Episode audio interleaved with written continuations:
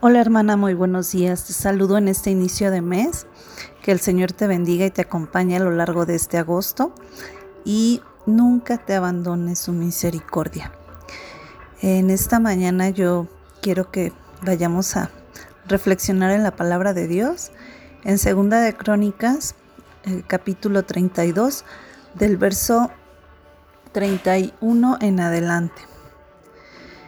Dice, mas en lo referente a los mensajeros de los príncipes de Babilonia, que enviaron a él para saber del prodigio que había acontecido en el país, Dios lo dejó para probarle y para hacer conocer todo lo que estaba en su corazón.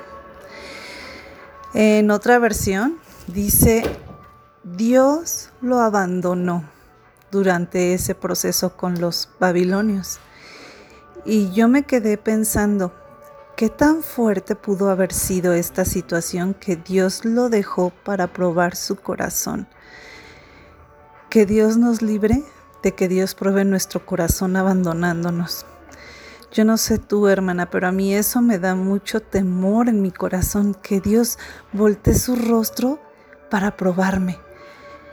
Yo no sé que haya vivido Ezequías, pero dicen en otras versiones que él eh, se deslumbró con los príncipes babilonios, incluso él les enseñó todo el oro que tenían en el templo y se mostró así totalmente, ¿no?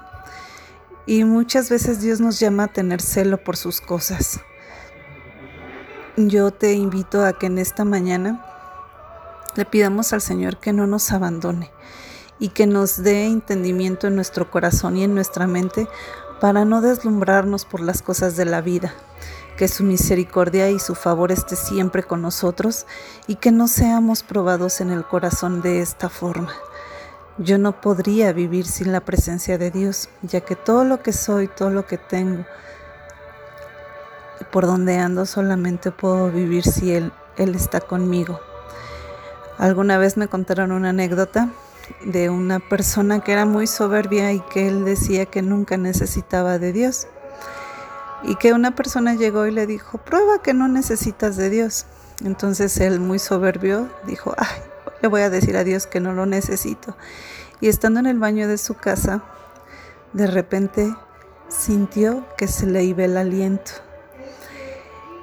Por un minuto, la respiración fue nula Después de ese minuto sintió una voz en su interior que le decía, ¿ves cómo no te puedo dejar ni un segundo? Que el Señor te acompañe a lo largo de este mes en todo momento. Y si has llegado hasta aquí, te pido por favor que respaldes este devocional diciendo, Señor, no me abandones ni un segundo. Dios te bendiga.